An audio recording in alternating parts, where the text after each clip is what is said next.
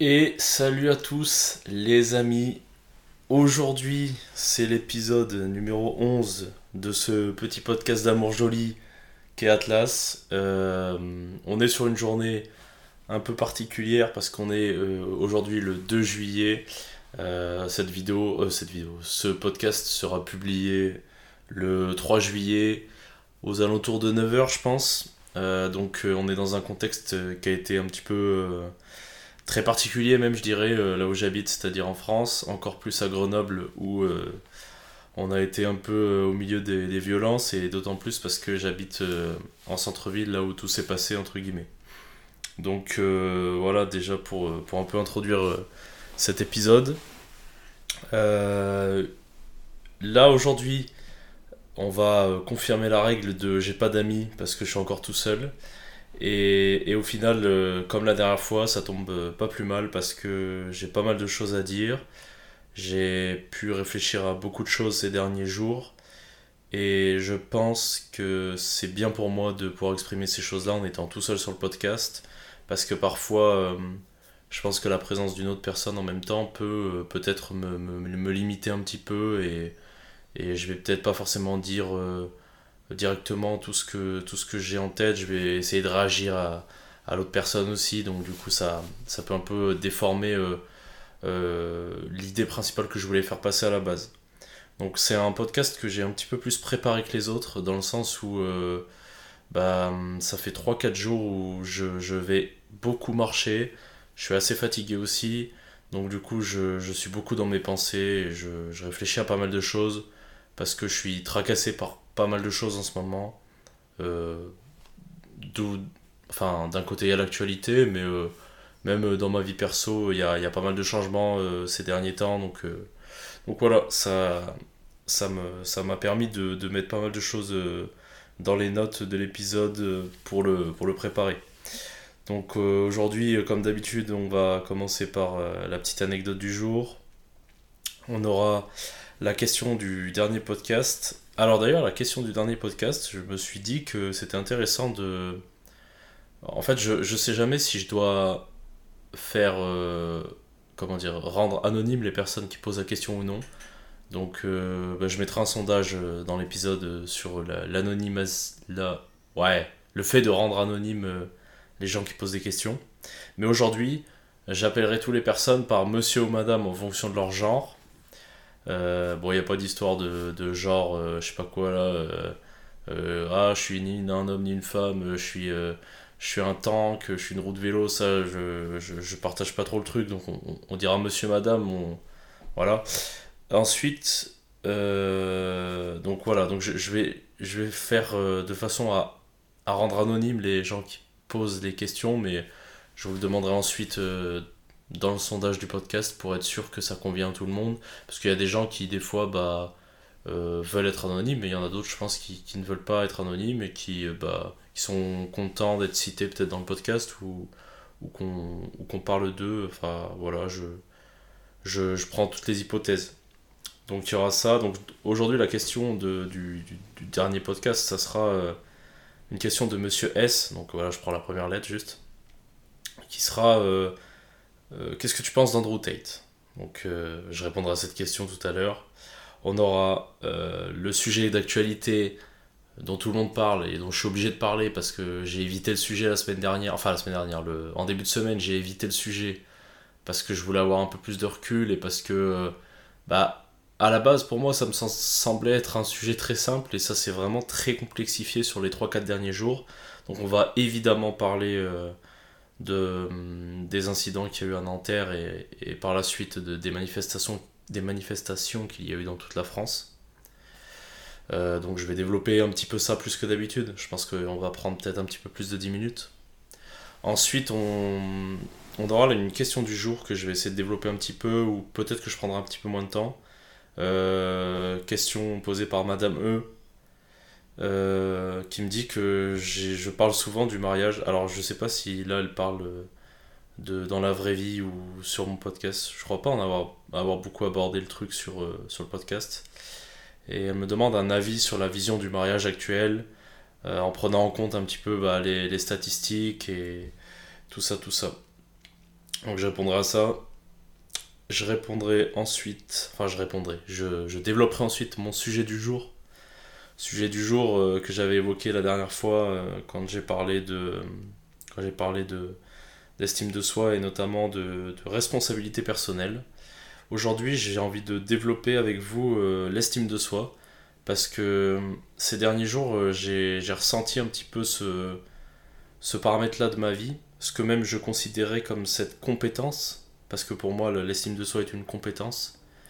Euh, j'ai senti que j'ai su développer mon estime de moi ces derniers temps, et donc je voulais vous donner un petit peu des outils, je voulais vous donner un petit peu aussi des, des, des clés de compréhension de, tout ça. Et donc du coup je vais le faire et je vais le faire via, euh, euh, via un document qu'on m'a donné l'an dernier quand je travaillais euh, sur la, la, préparation mentale avec, euh, avec mon coach qui est... euh, je sais pas si je cite son nom. Je vais citer son prénom au moins. C'est Damien. Et d'ailleurs, Damien, si, si tu tombes là-dessus par hasard, eh ben, je voulais te remercier énormément pour tout ce que tu as fait pour moi, sur le plan sportif notamment, parce que bah, à la base, la, préparation mentale était faite pour ça. Mais comme on va le voir, c'est quelque chose d'assez transversal et qui, s'est- qui est venu se déverser sur tout le reste de ma vie et qui m'a énormément apporté, et notamment grâce à toi, parce que t'es t'es, t'es, t'es une personne qui, qui sait prendre le temps d'écouter des gens, qui sait les guider sans imposer sa vision aux gens.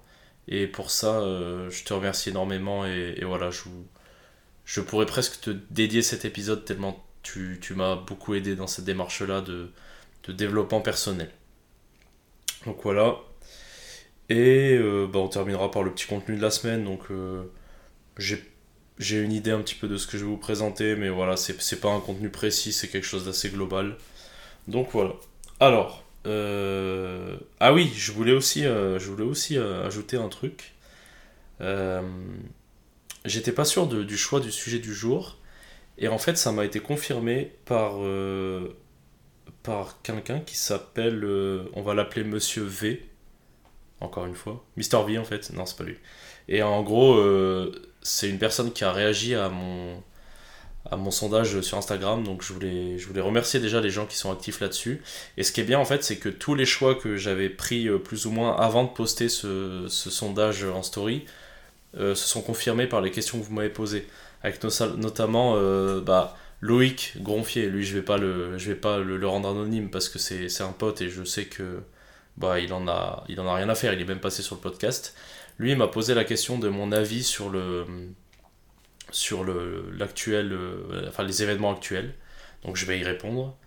Euh, mais je vais y répondre euh, dans le sujet d'actualité et je vais aussi répondre à hum, donc à Monsieur V donc qui avait posé la question suivante comment travaillez-vous votre estime personnelle? Bah ça tombe bien on a le sujet complet là-dessus et donc voilà je, je, je suis assez content de pouvoir satisfaire beaucoup de monde aujourd'hui enfin je l'espère en tout cas alors l'anecdote du jour et ben là, l'anecdote du jour euh, ce petite anecdote euh, que j'ai eu en tête là juste avant de commencer Hier, j'ai passé une journée de merde. Mais genre, quand je vous dis une journée de merde, c'est-à-dire qu'il n'y a rien calé. Mais vraiment, il n'y a rien calé. Parce qu'en fait, cette journée de merde, déjà, elle a commencé sur un principe euh, dont on a parlé euh, il y a quelques temps, qui est le manque de sommeil. Donc, euh, comme vous avez pu le, peut-être le constater euh, dans votre rue, euh, comme moi par exemple, il y a eu un peu d'agitation, pas la nuit dernière, mais celle d'avant. Bon, ça a fait que je me suis couché à 2h du mat. Ça a fait aussi que il y avait. j'avais l'impression qu'il y avait un hélico qui était en train de se poser dans ma maison. Et j'avais aussi l'impression que c'était le 14 juillet, mais, mais en fait avant l'heure. Donc euh, ça n'a pas arrêté de la nuit.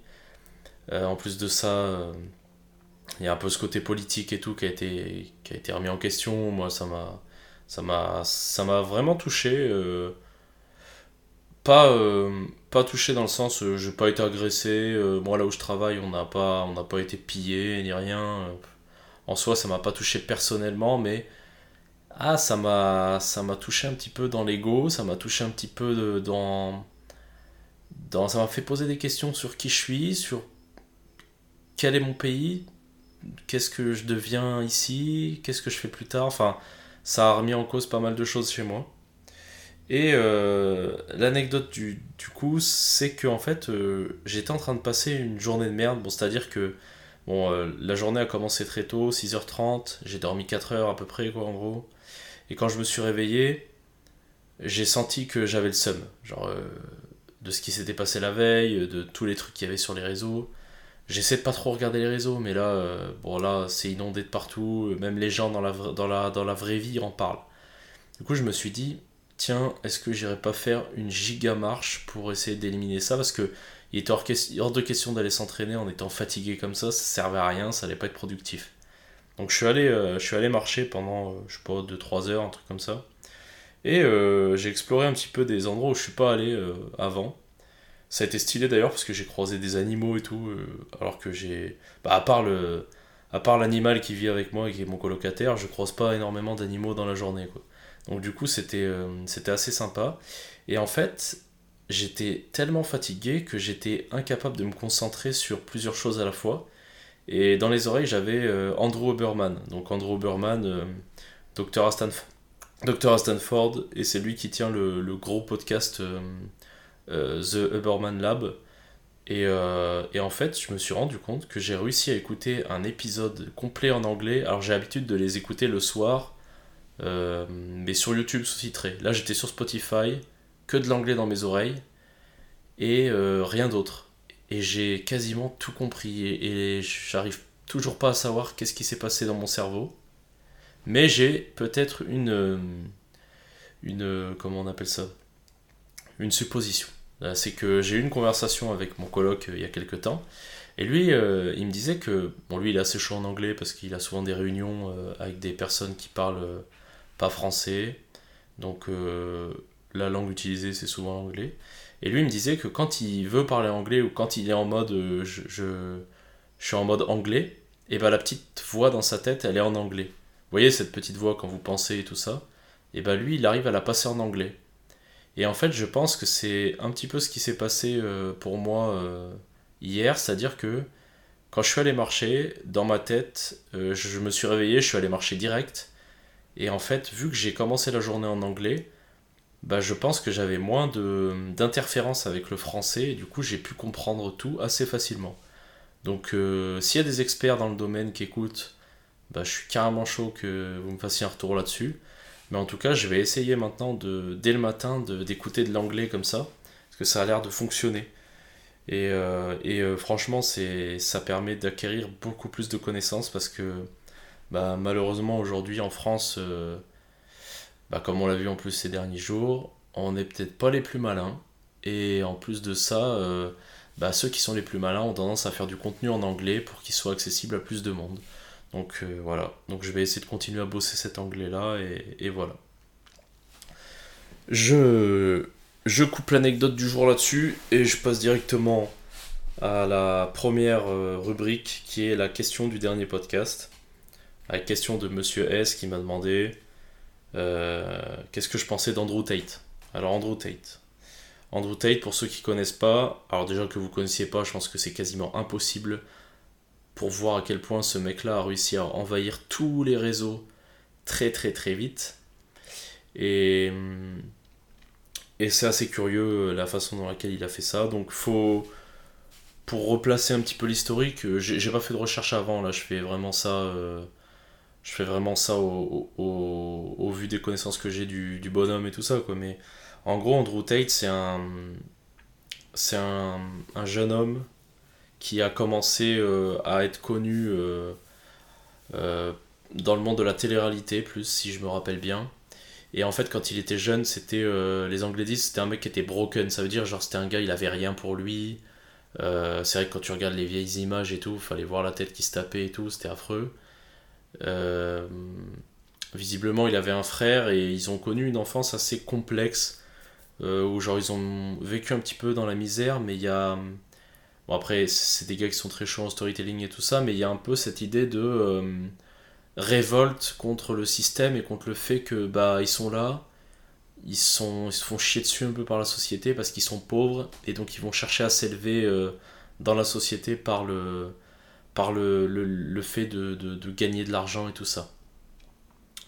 Et donc il y, a un- y a une première tentative dans, le, dans la télé-réalité et en parallèle il y a les sports de combat. Euh, bon, il y a un moment donné où euh, visiblement il a percé euh, dans les sports de combat avec soi-disant un titre de champion du monde. Bon, il y a l'air d'avoir 12 000 catégories différentes et tout, donc je je sais pas quelle est la valeur de, de son titre, mais étant sportif, bon, pour moi il y a un titre, voilà.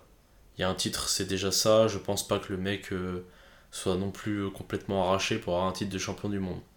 Euh, par exemple, euh, ma, ma, grande sœur, elle a un titre de champion du monde, enfin de championne du monde du coup, parce que c'est une femme, mais elle a un titre de championne du monde, euh, mais dans une, dans une fédération alternative. Donc, donc voilà, ça peut être ça pour Andrew Tate aussi. Ouais, en fait, spoiler, ma sœur c'est Andrew Tate, non, c'est pas ça. Bon, bref, du coup, du coup, ouais, voilà, je, je me ressens sur le truc. Il doit y avoir euh, peut-être une idée avec ça. Euh, donc jusque-là, euh, bon voilà, tout est assez normal. Enfin, normal, entre guillemets, rien ne sort vraiment du commun de fou. Sauf que il y a... Alors je sais pas quand ça a commencé exactement, mais en fait ce mec-là a fait un coup de génie au niveau marketing et au niveau utilisation des réseaux sociaux. Pour vous expliquer très rapidement ce qu'il a fait, en gros, il s'est mis dans le, truc des formations en ligne. Il a créé euh, ce qu'il appelle, euh, je sais même plus le, nom qu'il a donné à ça, mais en gros une université parallèle euh, via les réseaux. Bon, autant vous dire que c'est un espèce de... Je pense, pour moi en tout cas, c'est un espèce de gigascam, parce qu'en fait ce qu'il apprend à faire, et c'est très fort par contre, ce, ce mode-là est très fort, c'est... je crée une université en ligne euh, qui parle de marketing, de, de finance, machin, tout ça. Je fais rentrer des mecs dans cette université et en fait je leur permets de gagner de l'argent en ramenant d'autres gens. Donc euh, ce qu'on pourrait euh, globalement qualifier de système de Ponzi parce que les nouveaux entrants vont payer les gens qui sont déjà là. Mais c'est pas un Ponzi à 100% dans le sens où en gros il il va pas redonner tout et ça va pas y avoir un espèce de système de cascade comme on peut le voir sur un système de Ponzi traditionnel. Là, il va plutôt faire des bénéfices et en donner une certaine partie euh, à tous ceux qui, font, qui vont ramener du monde sur son, sur son université. Et en fait, il va les former à devenir les meilleurs, euh, euh, les meilleurs marketeurs pour lui. C'est-à-dire que ces gars-là vont, vont euh, bah, faire venir des gens mais ces gars-là vont aussi produire du contenu. Et en fait vous, vous, allez reconnaître directement le, le, principe de fonctionnement. Vous avez vu il, fait énormément de podcasts de trucs comme ça. Et souvent dans ces podcasts il y a des moments où il rafale il tire à balles réelles des trucs de fou des, des, des, des- dingueries et tout. Et en fait ce truc là est fait exprès pour que ensuite toute sa communauté derrière découpe c'est des- c'est souvent des trucs qui vont être libres de droit et tout. Et en fait, ils vont découper et créer du, du contenu court avec des contenus plus longs en fait. Et en fait, de ça, euh, ça va permettre de créer une grosse émulation autour de lui. Et bah, comme vous avez pu le voir, il a, il a, pris, euh, il a pris une place sur Internet qui était énorme. C'était le mec le plus cherché sur Google à un moment donné. Y a un moment donné, si, euh, si dans votre algorithme TikTok vous aviez liké euh, plusieurs de ses vidéos, vous avez que des vidéos de lui. Donc c'est pour moi, de ce point de vue-là, pour moi, Andrew Tate, c'est un putain de génie. C'est un mec euh, qui a tout compris. Alors, je sais pas s'il y avait des équipes derrière lui et tout, j'en sais rien. Mais en attendant, cette partie-là de son business, c'était incroyable. Après, je défends pas du tout le, le, truc de bah, d'aller vendre du rêve aux gens euh, pour de la merde, parce qu'en fait, les gars qui bossaient pour lui, qui entre guillemets bossaient pour lui, étaient totalement persuadés euh, d'être. De, de- qu'ils allaient devenir comme lui, alors que pas du tout en fait. C'était des, c'était plus ou moins des outils pour lui, même si euh, bah, c'est toujours questionnable. Tu peux toujours, euh, tu peux toujours dire oui, mais non. euh, en vrai, eux aussi ont gagné de l'argent grâce à moi parce que je leur refilais une partie des bénéfices, machin et tout. Voilà, après, il y y a toujours des frontières plus ou moins fines entre est-ce que euh, c'est quelque chose d'éthique ou non, machin, donc voilà. Après, euh, il a eu aussi euh, pas mal d'accusations euh, pour du. euh, des trucs pas foufou qu'il aurait fait, comme par exemple faire travailler des meufs pour lui en leur promettant qu'il allait, qu'il allait se passer quelque chose avec lui, et du coup il les faisait travailler genre sur des téléphones roses, des trucs comme ça. Enfin bref, il y a. Il y a eu pas mal de polémiques autour de lui, et en même temps, c'était un petit peu ce qu'il recherchait pour se faire connaître encore plus. Donc euh, voilà, moi ce que j'en pense, c'est que sur le plan, euh, sur le plan euh, stratégie, marketing et tout ça, c'est euh, un des mecs qui est, qui est le meilleur euh, de notre génération. Et après, euh, bah, sur le plan humain et tout ça, je, je sais pas trop ce que ça vaut, parce que bon, voilà, oh, il, il sait utiliser son image, donc on sait pas vraiment qui il est vraiment. C'est ça qu'il faut retenir, je pense. Voilà, mis à part ça, moi j'aimais bien les, contenus qui étaient faits par les gars qui le suivaient parce que euh, c'était du contenu très euh, ce qu'on peut qualifier de red pill donc euh, bah on n'avait pas peur de vous dire la vérité sur certains trucs et d'aller de la vérité qui était dite très froidement. Genre quand il quand il parlait de business quand il parlait de relations hommes-femmes il était très froid et très des grosses analyses bah, qui sont réelles au final dans, dans la vie, mais qu'on qu'on n'ose pas vraiment euh, mettre en lumière parce qu'elles sont, elles paraissent peu euh, éthiques et ça paraît peu civilisé d'agir comme ça. Et pourtant, bah, c'est des trucs qui viennent euh, de l'intérieur de nous, de notre biologie, de, de, de notre société au final. Donc j'aime bien un petit peu ce contenu Red Pill et surtout quand il apporte des, des choses réelles, pas quand il pas quand c'est apporté pour, pour dire de la merde, pour, pour monter les hommes contre les femmes, mais quand c'est utilisé pour faire comprendre la nature humaine, bah, je trouve que c'est intéressant. Donc, euh, donc voilà mon avis sur Andrew Tate et sur euh, bah, tout ce qui a tourné un petit peu autour de lui. Voilà, moi, j'admire le, côté marketing, mais euh, bah, si ce qui est dit sur lui par rapport à du trafic d'êtres humains et tout est véridique, bah ça je cautionne pas, logique. Logique, et puis même, j'aime pas trop l'idée de se servir des gens et tout. Enfin voilà. Donc voilà. On va passer à la suite. On va passer à l'actualité du jour. Et on va surtout passer à euh, qu'est-ce qui se passe en France depuis euh, quelques jours et pourquoi on en est arrivé à cette merde-là. Donc, c'est parti, on va mettre un petit peu de contexte dans l'histoire. Alors attendez, parce que là je vais boire un coup parce que ça va être affreux, là je vais en parler pendant, pendant 40 minutes. Alors, c'est parti. Euh, Il y a quelques jours, euh, on, a un, incident qui se passe, donc euh, si je me trompe pas, c'est à Nanterre. Donc j'imagine que vous avez déjà tous vu les vidéos, machin et tout ça, mais dans l'idée, il y a une voiture assez puissante, genre une AMG quoi en gros, jaune, donc probablement une voiture de loc ou j'en sais rien. En tout cas une voiture peu commune, que peu de gens peuvent s'acheter, qui est conduit par un, un jeune garçon qui a 17 ans. Bon, 17 ans, euh, ça veut dire pas de permis, 17 ans ça veut dire, euh, ça veut dire euh, que ce soit une voiture de loc ou, ta voiture perso à 17 ans, comment t'as conduit ça On sait pas. Et il y a une tentative d'arrestation par deux motards. Et euh, c'est là où ça commence à partir en couille parce qu'il y a, euh, y a ce qu'on ce qu'on peut peut-être qualifier, parce que bon, voilà, c'est un, un terme de justice, mais euh, il y aurait euh, un espèce de refus d'obtempérer de, de, de la part de, du conducteur. Bon, c'est quelque chose qui, bah, vous le voyez bien, est très controversé parce que euh, on peut voir une vidéo dans laquelle euh, on a deux policiers à la fenêtre, il y en a un qui est en train de braquer le, conducteur avec une arme, euh, l'autre qui est en train de lui mettre des coups un petit peu, c'est bizarre. Bon, il y a plusieurs versions, mais dans l'idée, les, deux, les deux grosses versions sont...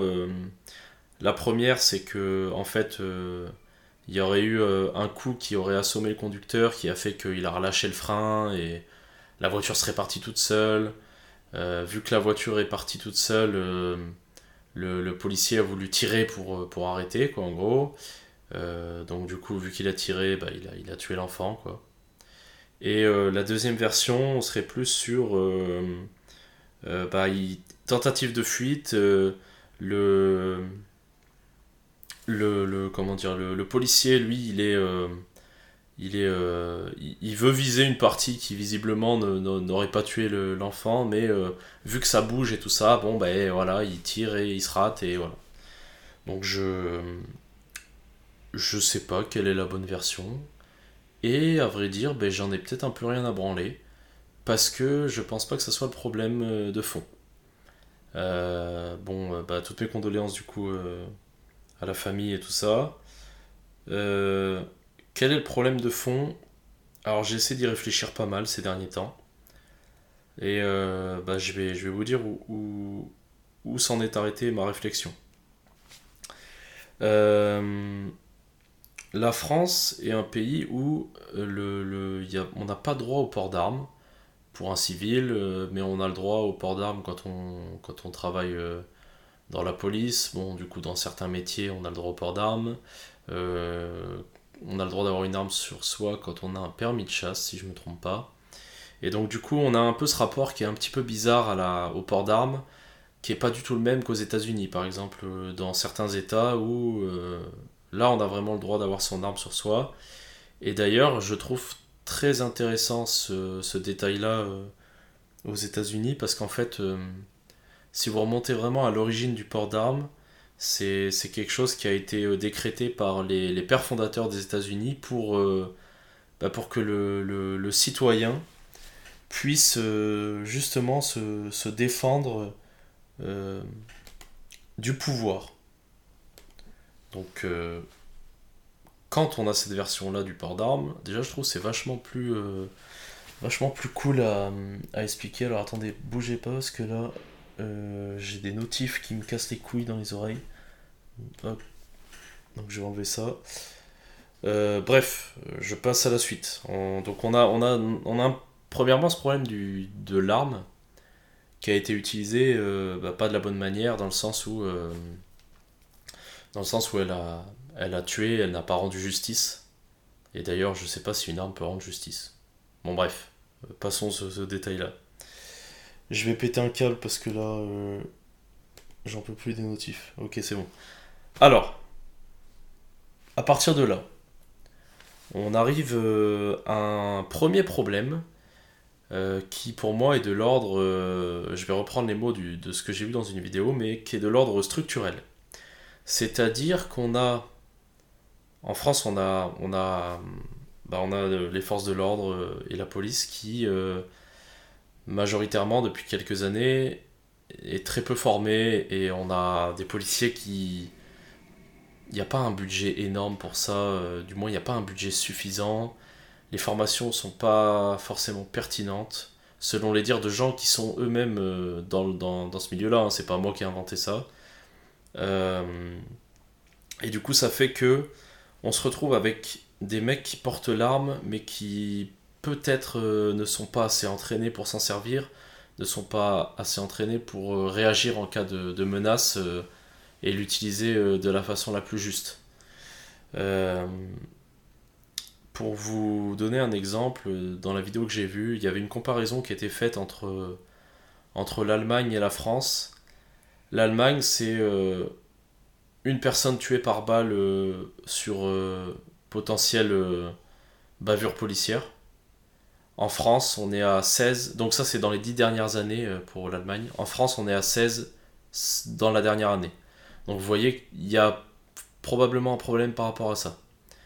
Euh, et le problème vient, euh, selon euh, monsieur Sébastien Rocher, qui visiblement est une personne qui a étudié ce sujet-là en profondeur. Ça vient d'un gros changement qu'il y a eu, si je ne me trompe pas, c'est en 2017. Il y a eu un changement sur la, la, rég- la réglementation du, tir euh, hors légitime défense. Euh, en fait, on a autorisé les policiers à tirer euh, sans, sans forcément de légitime défense. Et le problème, selon lui, c'est qu'en fait, il n'y a pas eu une régulation, il n'y a pas eu une formation suffisante sur les, sur le- les, les gens qui ont ce pouvoir-là, alors que c'est un truc de fou, genre c'est un changement majoritaire. Ça veut dire que ta, ta, hum, ta prise de décision et tout, elle est beaucoup plus euh, complexe parce que tu as le droit de tirer maintenant. Ça veut dire qu'il faut vraiment faire gaffe à pourquoi tu tires et tout ça. Et hum, bah, ça n'a pas été euh, traité euh, en conséquence. Et c'est probablement là l'origine principale de tous ces problèmes-là. En plus, euh, il y, a une deuxième chose qui a été mentionnée dans cette vidéo. Alors cette vidéo, c'est simple, hein, c'est, une vidéo qui a été, euh, qui a été publiée par euh, Idrissa. Donc euh, je crois que j'ai déjà parlé de lui dans un précédent podcast. C'est quelqu'un que je suis plus ou moins, mais qui je trouve a toujours un raisonnement qui est intelligent et du moins qui est assez pertinent et surtout assez intéressant à au moins à écouter. On n'est pas forcément obligé d'adhérer aux idées, mais, euh, mais voilà. Et lui, en fait, ce qu'il a défendu également, c'est que bah, c'est quand même bizarre que dans notre société qui est évoluée comme ça, on n'ait pas mis en place euh, des sabots très faciles à mettre euh, sur les roues de voiture pour bah, bloquer tout de suite. Parce que regardez là, dans la situation, si on bloque la voiture directement, il n'y a pas d'histoire de coup de feu, il n'y a pas d'histoire de la voiture qui part toute seule. Non, non, la voiture elle est bloquée. Tac, on demande aux gens qui sont à l'intérieur de descendre. euh, voilà. Euh, S'il y a un problème, ça, ça.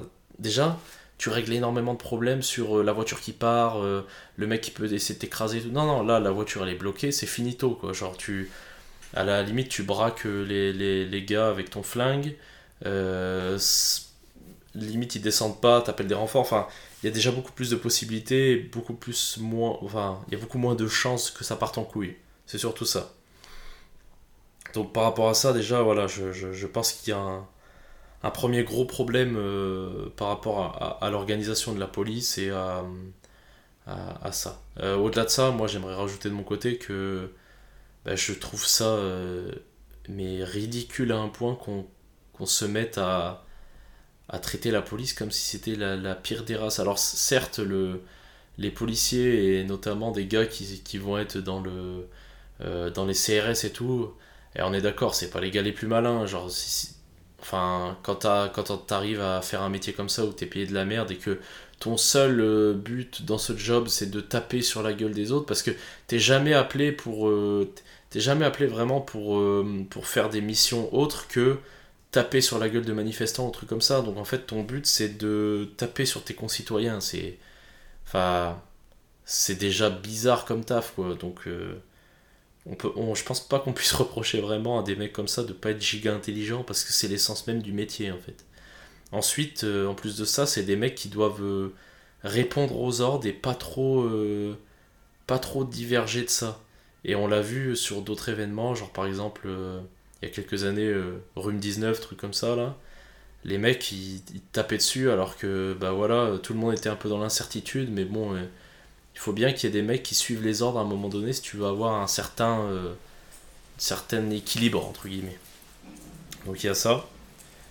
Et et bah, il y a une profonde haine de la police genre là là partout partout c'est tagué à cab et tout et c'est bon les gars genre à un moment donné à un moment donné respectez un peu parce que quand vous êtes dans la merde c'est eux que vous appelez. Genre si votre daronne elle se fait agresser c'est la police que vous appelez.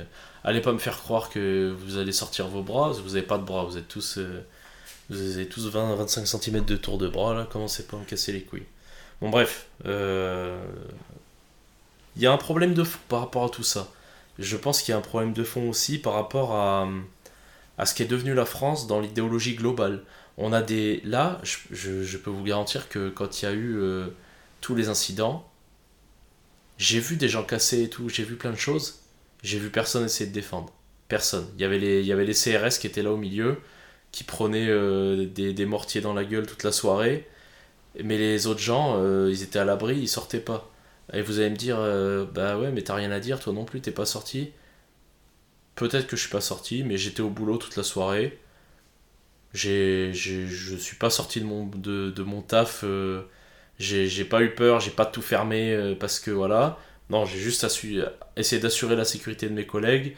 Quand il y avait des gens euh, qui passaient devant, que ça courait, que ça. Il y avait euh, les. euh, la la lacrymo qui, qui était répandue dans la rue, bah, je fermais la porte et puis voilà, j'essayais de gérer comme je pouvais. Ça aurait été idiot aussi d'aller sortir et d'aller essayer de taper un, un V40.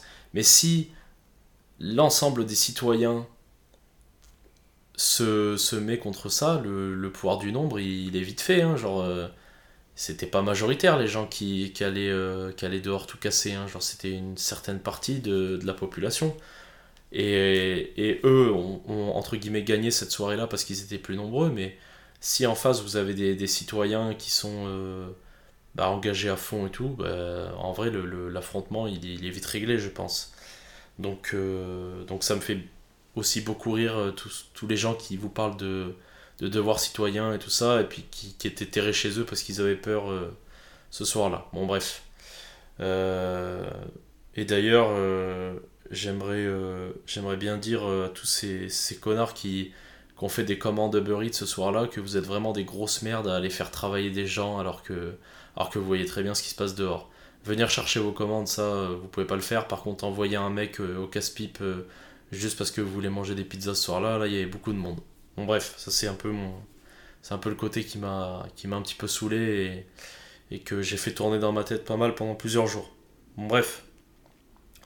Euh, au-delà de tout ça, au-delà de tout ça, je pense que la, France est devenue un pays d'assister, c'est devenu un pays de où en fait, euh, comme toujours, euh, je vais critiquer un petit peu la gauche et tout ça, mais bon, je, pense que vous avez déjà compris que je suis pas trop dans ces idées-là. Euh, ça part d'un bon sentiment. Le, bon sentiment, c'est que voilà, on veut aider les gens qui sont défavorisés, on veut essayer de, donner une égalité des chances, on veut donner de l'argent, on veut, essayer de soutenir ces gens-là. Et n'importe quel grand homme veut faire ça, n'importe quelle euh, personne euh, un minimum sensible veut faire ça. Vous allez toujours essayer d'aider les gens autour de vous si vous n'êtes pas de purs égoïstes. Vous allez toujours essayer de faire des choses. Mais le problème en, en ayant euh, toujours favorisé cette politique un petit peu de gauche et tout ça, c'est que bah, malgré tout, quand vous aidez quelqu'un, vous le positionnez en, en tant que victime et en tant que faible. Donc vous lui donnez, euh, vous lui donnez tout cuit dans la main des choses qui au final, euh, bah, il aurait pu se battre pour les acquérir s'il en a la possibilité. Donc ça donne euh, bah, ce qui se passe aujourd'hui, c'est-à-dire que on est euh, dans un pays où bah, les gens font le minimum, euh, ne créent pas de richesse et se contentent de ce qu'ils ont en disant que voilà, c'est très bien. Donc, donc voilà, je je partage pas du tout cet avis-là et je pense qu'on a on a créé beaucoup de faiblesses dans notre société et que cette faiblesse elle se manifeste là en ce moment parce qu'on est incapable de, de, rivaliser face à la, la violence que nous ont apporté tous tous les gens qui sont venus tout casser euh, avant-hier. Voilà. Euh, deuxième partie de, de, cette petite analyse, euh, c'est la réaction des gens. La réaction des gens, mais je vais déjà commencer par la réaction de la famille de l'enfant qui euh, qui a été tué. Alors je sais pas si euh, je vis dans un autre monde, mais est-ce que vous avez vu sa daronne et est-ce que vous avez vu à quel point elle a été surmédiatisée sur les derniers jours? Euh, Surmédiatisée et les images, frère. La daronne sur une voiture en train de parader. Oh, on aurait dit. euh, je sais pas, on aurait dit un rocker, on aurait dit Johnny Hallyday. oh. Et sur, la, sur le compète et tout. Les frères, il y a un moment donné, euh, je, je comprends rien. Qu'est-ce qui se passe? Moi, je, je pense que je me fais flinguer demain, mais ma daronne, ma daronne, elle se, elle se ferme chez moi et elle pleure. Elle pleure pendant une semaine ou deux. Et on lui parle pas. Elle ferme sa Enfin, elle ferme, sa excuse-moi, maman. Elle ferme pas sa gueule, mais elle va pleurer. Elle va pleurer, elle va, elle va faire son deuil toute seule. Elle va pas s'amuser à aller euh, témoigner sur euh, 800 chaînes euh, d'infos et tout ça. Et en fait, ce- cette partie-là de, de, de que les médias se saisissent de ça, mais je trouve ça répugnant, mais horrible. Genre c'est vraiment putain les gars, il enfin après la daronne aussi elle me répugne, euh, frère, elle est là euh, à témoigner des trucs euh, de merde et tout. euh, Enfin ok t'as perdu ton gosse et tout, mais je sais pas genre et un peu de pudeur par rapport à tout ça. euh, bah, je, suis personne pour juger, moi j'ai pas perdu de gosse, mais mais euh, ah voilà quoi, genre il y a un moment donné chef. euh, Cool, cool, hein, c'est quoi, euh, c'est quoi la suite tu, tu vas aller dans un clip de Joule, tu vas faire des roues arrière, enfin j'en sais rien frère, mais à un moment donné il faut se calmer quoi. Attendez, je bois un verre d'eau parce que là je suis, je suis fou. Bref. Euh, donc jusque-là, bon, tout va bien. Enfin non, tout va mal déjà, mais bon, la presse euh, s'est saisie de ça de fou, on parlait de ça partout, sur les réseaux sociaux et tout. Et là, on est arrivé dans le moment très grave. C'est-à-dire que quand on arrive à ce moment-là, euh, on a un truc de... Les mecs disent, ok, euh, je suis trop énervé et tout, ça va aller manifester en balle et tout ça. Sauf qu'en fait, la manifestation, elle est partie en couille totale. C'est-à-dire que c'était pas une manifestation. C'est-à-dire que on a profité de la colère qui avait été créée euh, face au, entre guillemets, au système. Et, euh, en fait, euh, vous êtes des grosses merdes parce que vous êtes totalement pris dans le système. C'est-à-dire que les gens sont allés casser des... Bah moi c'est simple, en bas de chez moi ça a cassé un, ça a cassé un magasin de, de, de, de streetwear en gros. Et en fait c'est aller piller le magasin de streetwear. Mais les gars, genre vous, vous tapez sur la police, vous tapez sur tout, genre, bah, genre j'en sais pas. Vous voulez rendre un hommage à un mec. Et en fait le seul hommage que vous avez rendu c'est que vous avez tout cramé. Vous avez essayé de, de voler des choses parce que vous êtes vous êtes juste des merdes en fait, c'est juste ça. Genre, quel hommage vous rendez à quelqu'un comme ça Genre, il y a, y a zéro hommage. Moi, je pense pas que les mecs qui sont allés là étaient là pour rendre hommage, ils ont plus profité de la pagaille un petit peu euh, ambiante pour, euh, pour aller piller, pour essayer de, de, de faire des thunes, mais vous avez pas d'âme. Enfin, j'en sais rien, genre, vous, vous êtes trop con, je, je- j'arrive pas, j'arrive pas à voir les choses autrement. Euh, je, je sais pas. Je me pose encore la question de. Genre, j'ai même vu. euh, à un moment, on a quand même vu une daronne qui a posé ses deux filles, qui allait les poser en voiture en centre-ville, et qui, qui les a posées et qui a dit euh, Ah non, mais. euh, bah, vous comprenez, euh, les, les magasins là et tout, on peut prendre les choses, donc euh, bah, mes filles, elles vont aller se servir. Dans quel monde tu vis, frère? Dans quel monde tu vis? Enfin, c'est- une giga dinguerie. En bas de chez... Alors là, là, on est arrivé au summum. En bas de chez moi, il y avait donc des mecs qui étaient en train de piller le magasin et tout. Il y a les, il y a les CRS qui sont arrivés et qu'on qu'on a attrapé plusieurs et tout. Et il y avait des, il y avait des mecs euh, habillés en Sarwell. Donc, euh, bon, je vous laisse euh, deviner directement euh, l'orientation politique. Et les gars disaient S'il vous plaît, faites pas de violence et tout, machin, ça réglera rien. Mais vous voulez régler quoi en fait? Genre les, les gars viennent de péter des vitrines, de mettre le feu à plein de voitures et tout ça. Et il faut être doux avec eux quand tu les arrêtes. Genre c'est n'importe quoi. Genre euh, certes faut pas faire de dinguerie mais tu vas pas être doux avec ces gens-là. Tu... C'est sûr c'est pas à toi de leur rendre la justice. Toi tu dois juste les attraper et, les foutre dans un camion pour qu'ils aillent en garde à vue et tout. Mais putain les gars c'est enfin, très grave quoi. Genre il y, a un moment donné... euh, et en fait, moi, ça, ça, ça me fout la mort un peu ce. En fait, il y a un petit peu cet ensemble-là de. euh, Bon, je vais, je vais être un petit peu cru dans les termes, mais la plupart des, des, des, des gens qui, qui étaient dans, dans ces trucs-là et qui ont pillé, c'est, évident que c'est des gars qu'on, qui. C'est des mecs de cité, c'est, des trucs comme ça. C'est, des gars qui, qui viennent de ce qu'on peut appeler de milieux défavorisés euh, qui habitent les cités aux alentours de ma ville, c'est c'est sûr. Tu, tu le vois de la façon dans laquelle ils sont habillés, de la façon dans laquelle ils parlent. Et majoritairement, en fait, c'est des. On va pas se mentir, majoritairement, c'est des rebeux, c'est des. Voilà, c'est tout. Et ces gars-là, en fait, le gros problème, c'est que là, mais vous êtes en train de donner une image de votre culture, de, de votre. de vos ancêtres, de, de votre. carrément, de votre communauté, en fait. Vous vous rendez même pas compte l'image que vous donnez et après vous venez encore vous plaindre de l'image qu'on a de vous mais vous avez vu l'exemple que vous donnez putain, vous. Eh, vous dégoûtez. Il y a un mec qui se fait tuer et vous, vous, allez donner cette image-là. Vous voulez rendre quelle justice en fait? Vous êtes, vous êtes trop con, genre je sais pas. Réfléchissez deux secondes, les gars. Et, et de l'autre côté, en fait, les mecs qui réagissent à ça, les, sur les réseaux, donc les, ce qu'on qu'on appelle les SJW, là, les Social Justice Warriors, eux, ils vont, euh, eux, par euh, l'espèce de bien-pensance de gauche et tout, ils sont en mode non, mais comprenez-les, ils sont dans des milieux défavorisés, euh, tous les jours la police, elle les insulte. Frère, vous vivez que de trucs de, de merde, vous êtes tout le temps en train de profiter de toute l'aide qu'on essaie de vous donner, et vous êtes tout le temps en train d'agir comme des merdes. Genre, ce qui s'est passé là, tous les mecs qui avaient dans les manifs et tout, vous avez agi comme des merdes. Qu'est-ce que, qu'est-ce que, qu'est-ce que vous voulez défendre? Qu'est-ce que vous voulez faire penser de votre communauté en faisant ça? Genre, vous êtes trop con. Alors, ouais, c'est cool, là, vous avez. euh, vous êtes reparti avec des paires de TN, vous êtes reparti avec des télés, vous êtes reparti avec euh, des portables tout neufs et tout. Mais en fait, ce que vous vous rendez pas compte, c'est que tous ces trucs-là, vous allez les payer sur toutes les prochaines années. Parce que qui, qui va vouloir faire confiance au mec qui ressemble à celui qui est venu piller sa boutique la veille? Qui va vouloir faire confiance euh,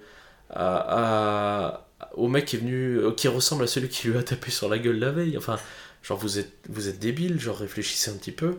Et frère, les tous les hommes soja et tout qui étaient là en mode euh, non mais euh, machin, il faut il faut les comprendre. Non, faut pas les comprendre, ils font de la merde.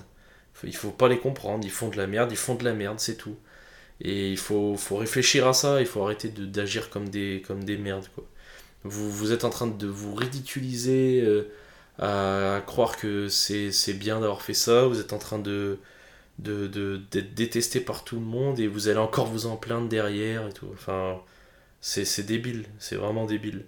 Mais ça, c'est.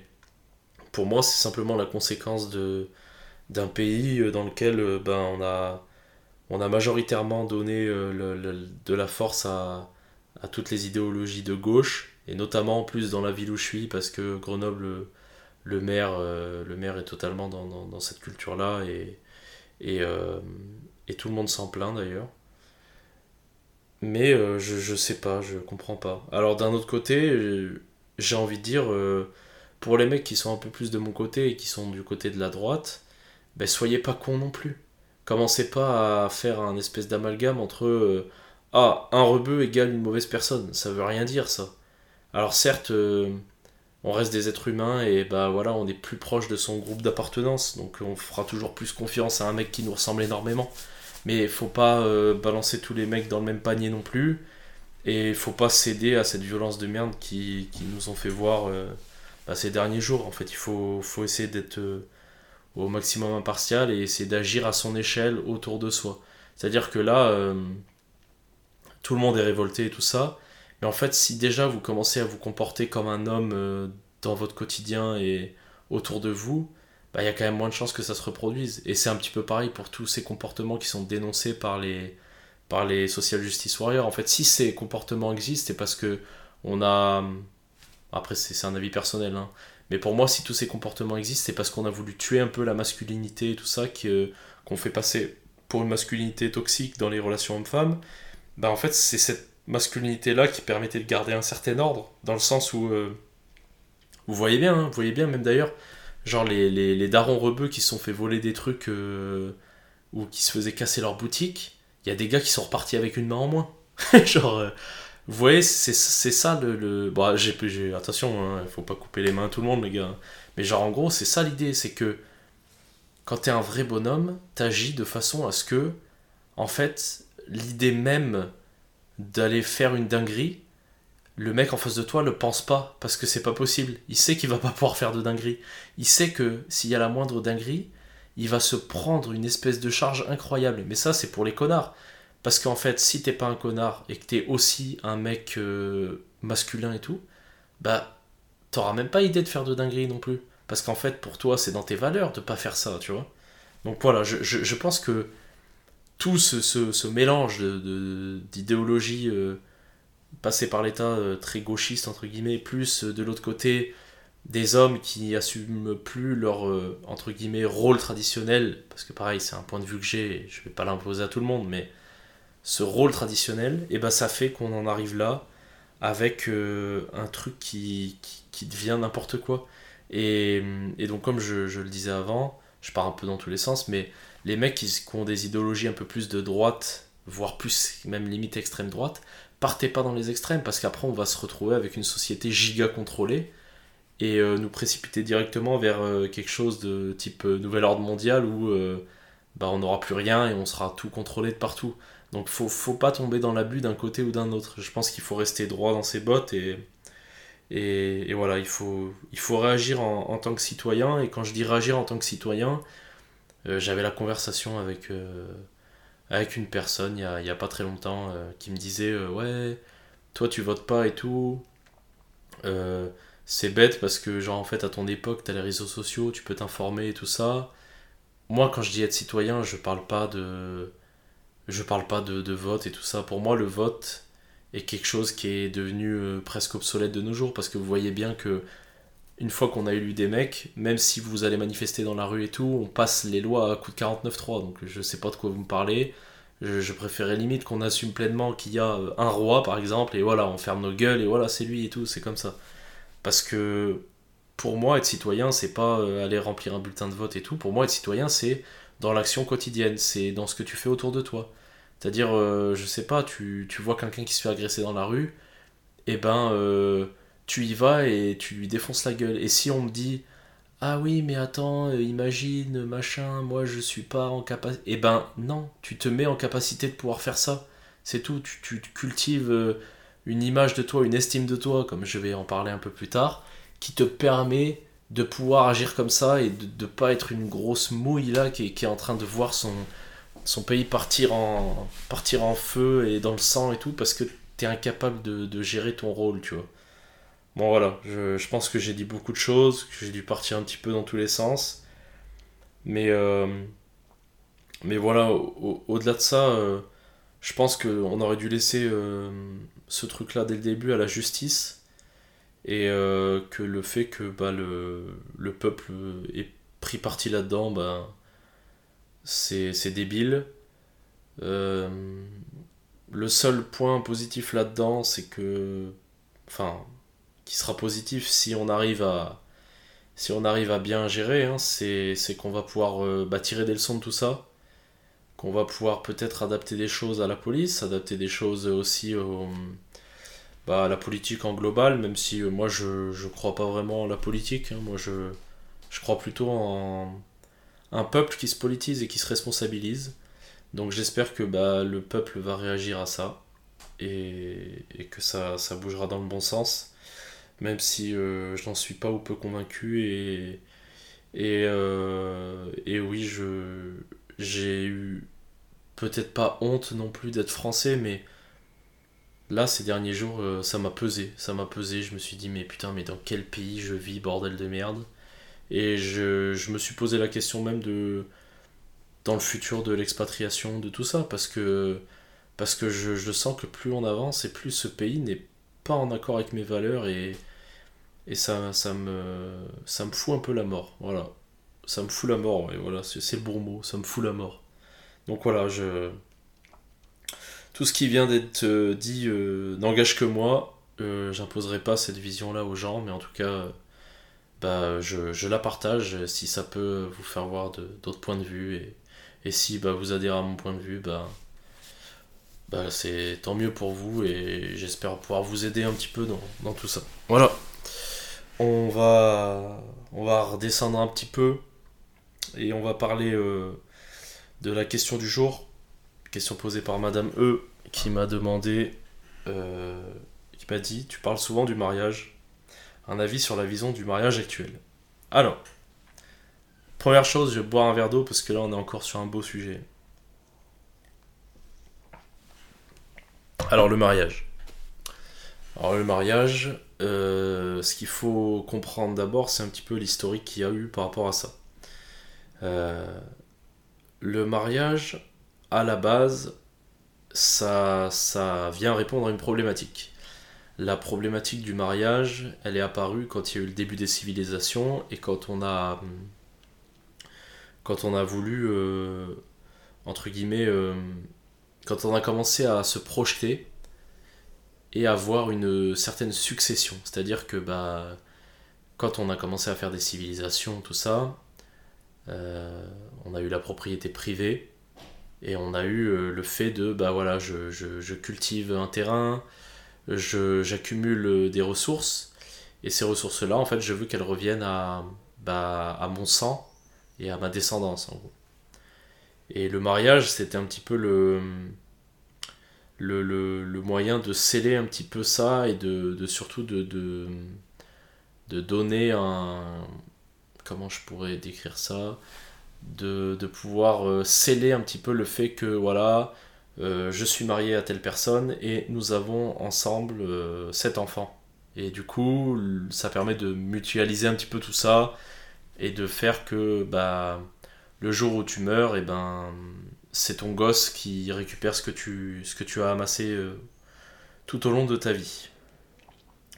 Euh, il faut aussi y voir, euh, via la religion, je pense, il faut y voir peut-être aussi un moyen de, verrouiller l'accès, enfin de verrouiller, pas de verrouiller, mais plutôt d'aller verrouiller un petit peu le, le comportement de l'être humain euh, primitif. C'est-à-dire que tant que vous n'avez pas de sédentarité, tant que vous n'avez pas de, civilisation, l'objectif principal de l'être humain, c'est de perpétuer son espèce.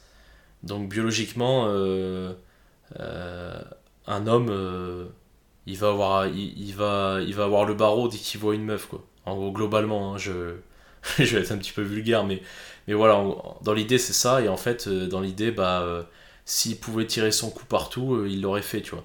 Mais quand on arrive dans un, milieu euh, civilisé, dans un milieu sédentaire, et ben en fait, euh, ça peut pas marcher. Pourquoi ça peut pas marcher? Parce que vu que de nature, la, femme euh, en face de l'homme aura tendance à essayer de choisir ce qui, selon l'évolution, semble être la meilleure option, et ben on va se retrouver avec une partie, euh, loi de Pareto, en gros, on va avoir 20% des hommes qui auront accès euh, à 80% des femmes.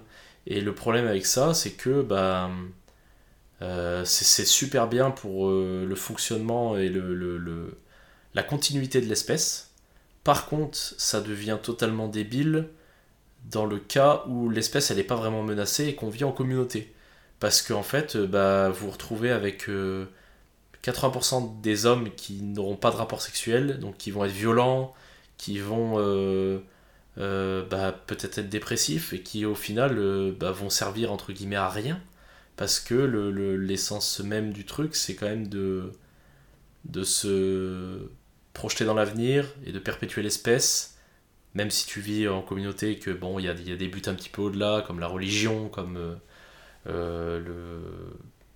On pourrait dire l'accu- l'accumulation de capitaux, enfin en gros, la construction de quelque chose au-dessus de toi, entre guillemets. Et en fait, si on est, si n'a pas, euh, si on pas le, cette histoire de mariage et tout ça, bah, cette loi s'applique et en fait, on, on va, on part en couille très vite parce qu'il y a beaucoup d'agressivité entre les hommes.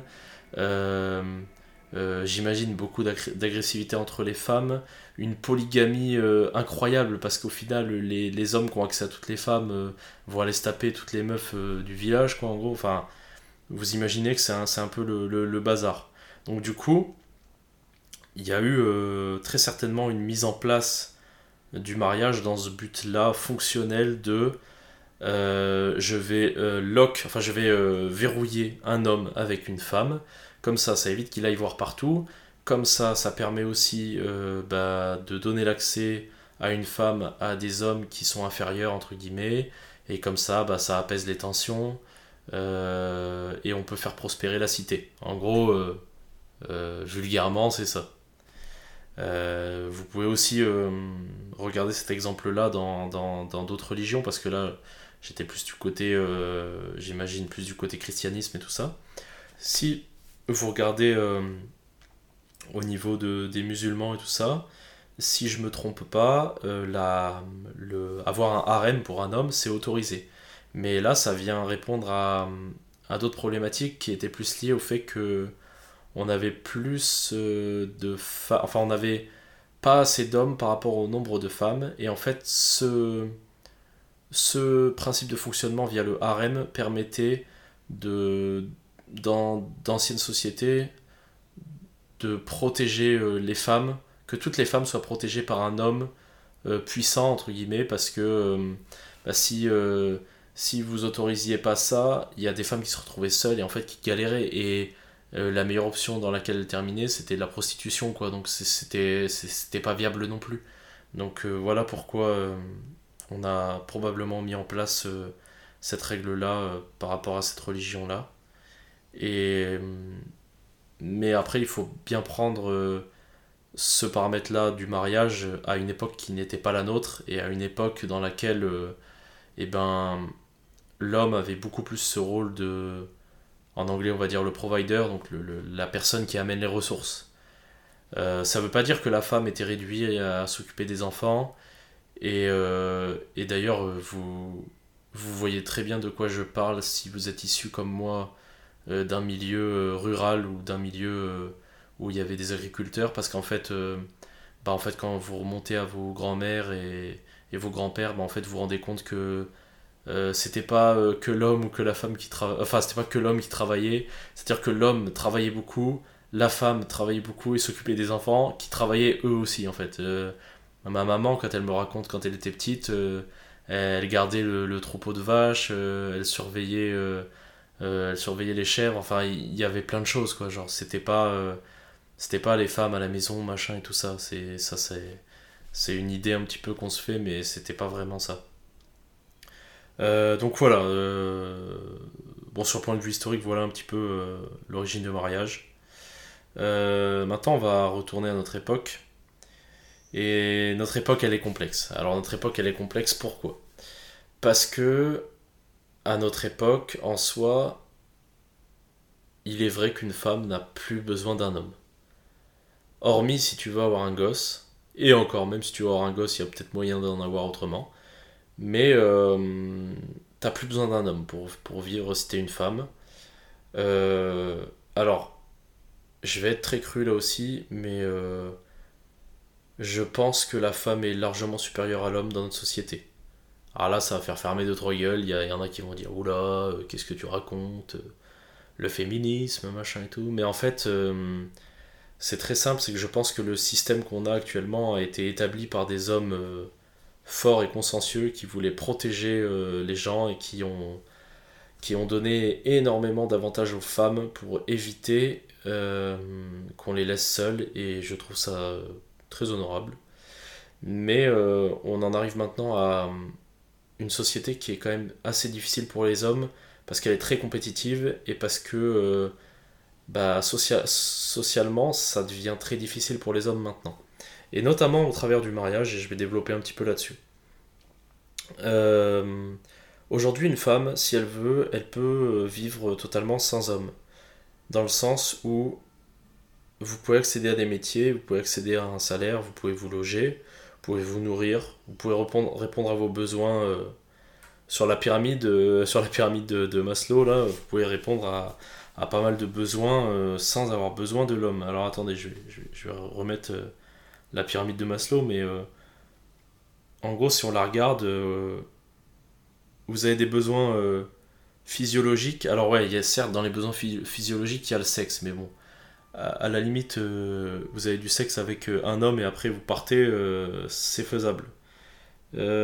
Ensuite, il y a, y a un besoin de sécurité que vous pouvez plutôt avoir toute seule. via la société dans laquelle elle est faite aujourd'hui. Donc même si vous allez me dire que vous faites agresser dans la rue et tout, en principe, si vous faites pas de dinguerie, euh, et puis même euh, un homme aussi peut se faire agresser, bon bref. Euh, vous avez un besoin d'appartenance aussi, donc c'est là où ça va peut-être pêcher un petit peu. Un besoin d'estime, un besoin d'auto-actualisation, donc ça c'est vraiment en haut, là c'est quand on a, c'est le problème de riche ça. Donc bref. Quand vous avez tout ça, enfin quand on prend ça avec un peu de recul, on se rend compte que dans la société actuelle, la femme n'a plus vraiment besoin de l'homme et ça se traduit énormément sur euh, ce qu'on peut appeler le marché de l'amour, dans le sens où euh, bah, posez la question autour de vous et vous allez voir qu'en fait il y a beaucoup, beaucoup, beaucoup de mecs qui euh, n'ont pas du tout accès à la femme. Genre c'est vraiment une dinguerie. Et quand je vous dis c'est vraiment une dinguerie, c'est-à-dire que j'ai énormément de potes qui n'ont pas fréquenté de meufs sur le plan. euh, sur le plan. euh, comment on va, dire ça euh, Le plan intime, voilà. Des mecs potes à moi qui n'ont pas eu fréquenté de meufs, il y en a énormément. Et en plus de ça, je pense pas être. je pense pas être non plus dans les pires pour, en termes de fréquentation de meufs, mais en fait, quand vous parlez à une pote à vous, euh, globalement, si elle veut aller boire un verre avec un mec et tout, ça se fait euh, dans la soirée. Euh, si vous voulez avoir une relation sociale avec une meuf et tout, c'est énormément plus compliqué. Et c'est un, paramètre que les, les, les, les femmes en général, elles le comprennent pas tellement pour elles, c'est facile cet aspect-là de la vie. Et tellement c'est. ça tombe tout cuit en fait. Genre c'est vraiment une dinguerie. Il y a vraiment un. Il y a vraiment une inégalité là-dessus, dont on ne parle pas. Mais malgré tout, c'est pas une, inégalité dont laquelle je vais me plaindre, parce que je, suis content d'être un homme et, surtout je suis content de tout ce qui découle de ça, c'est-à-dire que bah, si vous voulez avoir accès aux femmes dont vous avez envie, et ben quand vous êtes un homme, vous avez qu'un seul choix, vous devez travailler. Vous devez travailler euh, surtout, vous devez être meilleur euh, socialement, financièrement, euh, vous devez être une meilleure personne si vous voulez avoir accès à des meilleures choses. Et en fait, euh, moi j'embrasse totalement ce, mode de vie, donc ça, voilà, je, je m'en plaindrai pas. Certes, je, dénonce un petit peu ce truc-là, mais, mais je me plaindrai pas de ça parce que bah, je suis rentré dans le processus et j'aime bien ça, donc ça va. Donc bref, euh, je continue à développer. Euh, donc dans la... Pour revenir vraiment au mariage en lui-même, dans la société actuelle, à quoi il sert? Il sert à... Il va servir surtout sur le plan fiscal à mutualiser des revenus et à, réduire les impôts, enfin que des trucs comme ça. Euh, quand on regarde les statistiques, on se rend compte qu'il y a un mariage sur deux qui, qui se traduit en divorce. Et notamment, ça arrive, euh, je crois que c'est en moins de 9 ans après, euh, après le mariage qu'il y a plus de 50% de divorce. C'est pas plus de 50%, ça doit être 46%, c'est un truc comme ça. Mais on va essayer de retenir euh, cette idée-là qu'un mariage sur deux ne, tient pas. Euh, donc euh, un mariage sur deux ne tient pas. Pourquoi? Eh ben j'aurais tendance à dire que c'est à cause de notre société actuelle et de comment elle est organisée. Alors laissez-moi boire une petite gorgée d'eau et je vous explique ça. Alors, comment fonctionne notre société actuelle? Dans notre société actuelle, euh, déjà il y, a un accès qui est euh, très rapide et peu limité à beaucoup de choses, euh, que ce soit des produits de consommation, que ce soit du contenu, que ce soit la nourriture, machin et tout. Bref. Et en fait, ce, principe de fonctionnement a un petit peu aussi été amené aux, relations hommes-femmes, dans le sens où euh, bah, vous installez Tinder, euh, vous allez en date avec quelqu'un, euh, potentiellement vous avez un rapport sexuel, fin de l'histoire. Et en fait, depuis qu'on est jeune, notamment ma génération et tout ça, on a été bercé un petit peu dans tout ce qui était l'univers romantique et tout ça, qui, qui veut nous, nous, faire penser que bah, vous rencontrez un jour la personne de votre vie et vous restez avec toute votre vie. Et le problème avec ça, c'est que c'est pas du tout corrélé avec notre biologie, c'est pas du tout corrélé avec l'actualité en fait. C'est-à-dire que notre biologie, elle va plutôt nous pousser à bah, aller voir un peu partout, elle va, elle va nous pousser à, à, à avoir plus de partenaires en fait. Donc euh, c'est pour ça que vous verrez des gens qui sont vraiment tentés d'aller voir ailleurs tout le temps parce que bah, bah, parce qu'à la base on n'est pas vraiment fait pour rester ensemble. Je dis bien à la base. Parce que j'ai ma façon de penser sur ça aussi. Donc le, fait qu'on ait tout ça va faire qu'en fait, euh, il y a beaucoup d'hommes qui vont souffrir de, ces divorces-là parce qu'en fait, euh, vous verrez que je crois c'est 70% des divorces sont... euh, sont... comment dire sont décidé, enfin pas décidé, mais du, du moins le- les procédures sont entamées par les femmes. Euh, c'est souvent elles qui partent et c'est rarement les hommes parce que bah, les hommes, on a, on a plus. euh, en fait, on a trop été bercé sur le côté romantique et les femmes sont en général euh, plus pragmatiques par rapport à ça. Et, et en plus de ça, en fait, il, il va, il va venir se poser des, des, des, des problématiques qui sont financières et tout ça, dans le sens où bah, quand vous avez un divorce, euh, en France, on est en mode 50-50. Ça veut dire que peu importe ce qu'il y a eu au départ, quand vous partez, euh, vu que tout était mutualisé entre vous et votre femme, et ben vous gardez 50% et vous lui donnez 50%. Sauf que si t'es un mec euh, qui a été éduqué à peu près normalement, en général, bah, je sais pas, quand t'as acheté la maison, t'as mis un peu plus d'argent dedans, quand t'as, euh, ton taf, en général, tu gagnes un petit peu plus que ta, que, ta femme, euh, tout ça, tout ça, mais au moment où il y a séparation des biens, bah, il y a 50-50. Donc ça, ça, ça, entre guillemets, avantage la personne qui a moins amené sur la table, qui est souvent la femme pour le coup. Et en plus de ça, bah vous, si vous observez, bah vous verrez que bah une femme célibataire, elle est toujours prioritaire sur les choses. Euh, enfin, une maman célibataire notamment. Elle va souvent avoir la garde, des enfants, elle va souvent avoir les aides, elle va avoir la pension du mari. Enfin, en gros, le, raisonnement, euh, raisonnement c'est que bah, si vous vous mariez que vous divorcez, en général, vous finissez plumé totalement, euh, sauf si vous êtes euh, Sauf si vous êtes Jeff Bezos. Et encore, même Jeff Bezos, bah, il a perdu euh, 50% de sa fortune quand il a divorcé de sa femme. Donc voilà. Donc voilà un petit peu toutes, ces questions-là. Et, et je vais répondre à moi ce que j'en pense. Donc moi, ce que j'en pense, c'est qu'il faut... euh, je suis comme ça sur un peu tous les domaines, mais je pense que déjà, il faut avoir une approche pragmatique de la chose. C'est-à-dire qui, pour moi, le, tout le côté romantique et tout... euh, Bon, euh, par la force des choses, il est, il est, il est retombé très vite. Parce que parce qu'il y a, y, a, eu des événements dans ma vie qui ont fait que je croyais énormément à l'amour. Et l'amour m'a mis une grande droite dans la gueule qui a fait que aujourd'hui, euh, je n'y crois plus du tout. Aujourd'hui, euh, l'amour, euh, comme on l'entend, c'est-à-dire coup de foudre, machin et tout, ça, ça j'y crois pas. Je je suis conscient que ça existe par la chimie de notre corps et par la par notre biologie. C'est-à-dire que oui, tu peux être profondément attiré par une personne, tu peux euh, avoir envie de passer énormément de temps avec une personne, euh, et c'est normal, et tout ça sont des, des causes euh, de notre biologie. C'est des adaptations qui ont été faites avec l'évolution de l'être humain et qui sont là pour, pour perpétuer l'espèce. Donc cette partie-là, je suis d'accord. Et je suis pas contre de, de, de, de, ne pas la vivre. Je suis juste contre le fait d'être aveugle par rapport à ça et de tomber dans le panneau et de- d'être débile par rapport à ça, de ne pas prendre conscience des choses en fait. Donc voilà, il y a cette première chose. Et euh, ensuite, euh, mon avis par rapport au mariage personnel, c'est que je pense qu'il faut, en général, même, même juste euh, avec les femmes, je pense que faut d'abord vous concentrer sur vous. Là, je parle pour les mecs. hein.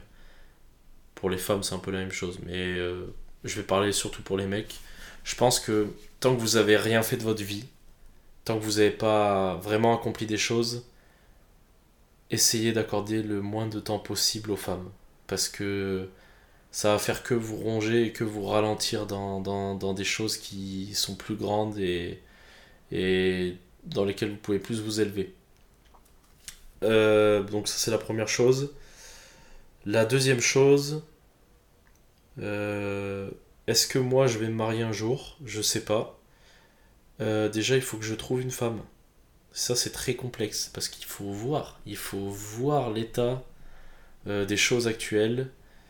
euh, qui est pas forcément, je vais pas mettre la faute sur X ou Y, je pense que c'est la société actuelle qui est comme ça, et voilà, c'est tout il y a un déséquilibre incroyable entre l'accès l'accès au que ce soit au sexe ou au reste par les femmes en tout cas des relations sociales euh, comme ça genre les, les femmes sont vachement avantagées on le sait tous Et en même temps, c'est un petit peu de notre faute parce qu'on est tous euh, carrément chiens, mais en même temps, on subit un petit peu notre biologie. Donc euh, il y a ça d'un côté. Et de l'autre côté, en fait, maintenant, je vois vraiment le, je vois vraiment le mariage comme quelque chose que j'utiliserai pour créer quelque chose au-dessus de moi. C'est-à-dire créer une famille, créer un, vraiment un truc. Donc le, mariage, euh, ça sera une option, mais qui sera plus tard, vraiment beaucoup plus tard. Euh, même la notion de couple en soi, elle est...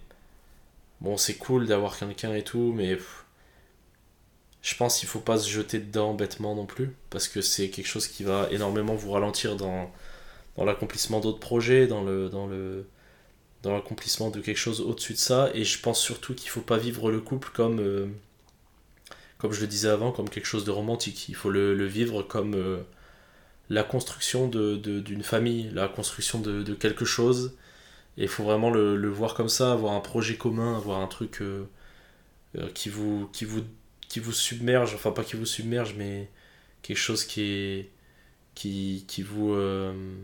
j'ai pas les mots, quelque chose au-dessus de vous, quelque chose qui, vient vraiment sublimer le truc, qui est pas euh, uniquement euh, de l'amour euh, style la belle et la bête, la belle au beau dormant, machin mes couilles. Genre, vraiment un truc, il faut vraiment un truc qui soit très fort avec un projet supérieur à, tout ça, tu vois, genre quelque chose de, qui va beaucoup plus loin. Donc voilà ce que moi j'en pense. Moi je vois que si couple il doit y avoir, ça doit être dans le but de créer quelque chose qui, qui aille bien au-delà du couple. Donc voilà un petit peu ma, ma vision de ces choses-là. Et ouais, je, je, pense que s'il y a mariage, il n'y aura pas, euh, pas d'histoire de, de 50-50 et tout. Je pense. euh, bon, euh, avec un petit peu de chance, euh, j'aurais bien choisi ma femme et je me marierai pas avec elle si elle n'est pas d'accord avec ça. Mais euh, moi, je suis totalement contre le fait d'avoir ce- cette espèce de 50-50. Non pas que je sois radin, mais j'ai pas envie de, me retrouver dans la merde euh, juste sous prétexte que oh, ça se fait pas, t'es pas radin et tout. Non. Euh, si un jour j'ai une femme. euh, elle manquera de rien pour vivre et j'aurai tout fait pour qu'elle soit dans les meilleures conditions parce que ça sera la daronne de mes gosses. Mais mais il n'y aura jamais d'histoire de 50-50. C'est-à-dire que j'assumerai mon rôle jusqu'au bout, même si on doit se séparer, machin et tout. Mais il n'y aura pas d'histoire de, de, de, de l'État ou de la justice qui vient de se mêler de ça au, milieu, tu vois. Je pense qu'il faut simplement euh, développer des valeurs fortes et, les tenir pour de vrai. Et c'est bien parce que ça, ça va nous mener directement au sujet du jour. Ce sujet du jour euh, qui va être euh, assez court hein, parce qu'on est déjà à 1h17. Ce sujet du jour qui est l'estime de soi. Donc l'estime de soi, qu'est-ce que c'est? On en a parlé dans le dernier podcast ou l'avant-dernier, je, je sais plus. euh, euh, l'estime de soi, elle est composée de, selon euh, Nathaniel Brandon, donc qui est un mec qui a théorisé ça. Elle va être composée de six piliers, et dans ces piliers, il y a celui de la responsabilité personnelle que j'avais évoqué dans un podcast précédent. Je vais commencer déjà par une, par une petite définition et par remettre au clair euh, certains trucs. C'est-à-dire que l'estime de soi, c'est quelque chose euh, qui est, euh, qui est un moteur central de votre vie, de votre développement personnel. De, moi, je l'avais utilisé pour la performance sportive, mais ça peut être aussi artistique. Mais c'est vraiment, il faut vraiment prendre ça comme un moteur central de votre vie. Ça va définir énormément de choses. Si on peut définir le- l'estime de soi, c'est euh, c'est en fait c'est l'évaluation ou le jugement que, que tu fais de ta propre valeur en tant qu'individu. Comment tu vas te juger, toi, en tant qu'individu, tu vois. Et c'est un truc qu'il faut pas qu'il faut pas confondre avec la confiance en soi. La confiance en soi, ça va être une, euh, une évaluation euh, qui est ponctuelle et réaliste des ressources nécessaires pour affronter une situation particulière. Je vais vous donner un exemple simple et très imagé. Moi en ce moment je suis pizzaiolo. Et à côté de moi, il y a mon vieux Polo qui travaille et qui lui est. Lui, il est euh, pâtissier. Et bah, par exemple, si je vous parle de confiance en moi, bah, j'ai très confiance en moi pour faire une calzone 3 fromages. Par contre, pour faire une tarte à la framboise, bah, j'ai moins confiance en moi. Entre les deux événements, mon estime de moi, elle n'a pas bougé. C'est-à-dire que j'ai toujours la même estime de moi entre les deux parce que c'est pas quelque chose qui est euh, ponctuel, c'est un truc qui est profond, l'estime de soi. La confiance en, soi, elle, elle varie en fonction des situations, du moment et tout. Donc il y, y a bien une grosse différence à faire entre les deux. Votre confiance en vous n'est pas votre estime de vous. Euh, cette, euh, cette définition-là, elle est, elle est issue de, de, de la méthode Target, qui est une méthode euh, de, pour fixer des objectifs et tout ça, si je me trompe pas, enfin de développement personnel en gros. Et euh, je pense que l'estime de soi, et selon cette méthode-là, euh, c'est une compétence. Et c'est une compétence qui implique de se connaître énormément et qui implique de réfléchir à ça. Mais qui est un outil formidable pour votre vie. Euh, je vais utiliser donc du coup euh, ce qui m'a été appris par, par Damien, donc, qui était mon préparateur mental. Et en fait, vous avez six piliers. euh, donc c'est une approche qui- qu'il a fait selon le, les travaux de Nathaniel Brandon. J'espère que je prononce correctement. Mais en gros, l'estime de soi, pour, pour Brandon, elle, est, elle vient autour de six piliers. Ces six piliers sont le présent conscient, l'acceptation, la responsabilité personnelle, l'affirmation de soi, avoir des buts dans la vie et l'intégrité personnelle. Donc je vais, je vais aller sur tous ces, je vais aller sur tous ces, tous ces différents euh, aspects. Donc le présent conscient. Le présent conscient, c'est euh, c'est le fait de vivre dans le moment présent et de ne pas se soucier euh, ni des, des erreurs du passé. Enfin, c'est pas vraiment s'en soucier, c'est du moins que ça n'entrave pas ton, ton, ton présent, quoi, que ça vienne pas te bouffer la vie. Quoi. Donc tout ce qui s'est passé avant, euh, tes erreurs, tout ça. Et aussi d'éviter les projections anxieuses. Ça veut dire euh, bah, vivre vraiment dans l'instant présent et ne pas être tout le temps en train de penser au lendemain, de se dire oula, il y a ça qui arrive. Oh putain, euh, euh, comment je vais, faire pour, euh, euh, faire pour euh, surmonter ça, machin et tout. Non. Là, il s'agit vraiment d'essayer d'être dans le moment présent, de prendre les choses comme elles viennent, sans pour autant renier totalement le passé ou le futur, mais simplement se focaliser sur le présent. Ensuite, en deuxième pilier, vous avez l'acceptation. Euh, L'acceptation, pour vous définir un petit peu, c'est le fait de d'accepter en fait qui vous êtes profondément. Qui vous êtes et quels sont les paramètres que vous ne pouvez pas changer qui sont là. Par exemple, ça peut être votre taille, ça peut être euh, les erreurs que vous avez fait dans le passé, ça peut être les blessures profondes que vous avez. Vous devez être capable d'accepter tout ça, vous devez être capable de dissocier euh, ce, qui, ce dont vous avez la main dessus et ce dont vous n'avez pas la main dessus. Et tout ce dont vous n'avez pas la main dessus, ben, il faut l'accepter. C'est comme ça, ça, ça, change pas, il faut l'accepter. Ensuite, tout ce qui est euh, potentiellement euh, changeable, modelable, ça c'est autre chose. Ça c'est un truc qui vous amène au point suivant, le troisième, qui est la responsabilité personnelle. Et la responsabilité personnelle, qu'est-ce que c'est? C'est le fait de prendre conscience que vous êtes responsable dans votre vie de vos choix, de vos actes et de tout ce qui est contrôlable, vous en êtes responsable. Et tout ce qui arrive, eh ben, il y a une partie de ce qui vous arrive dans votre vie, qui est de votre faute, qui est de votre sort. Et ça, en fait, il faut, il faut vraiment essayer de l'intégrer. Ça fait partie du stoïcisme. Et c'est la partie du stoïcisme que j'essaie d'appliquer au quotidien. C'est de, d'essayer de, de dissocier ce qui est, euh, ce qui est euh, changeable et ce qui ne l'est pas. Et d'agir uniquement sur ce qui est changeable et de ne plus se soucier de ce qui n'est pas changeable.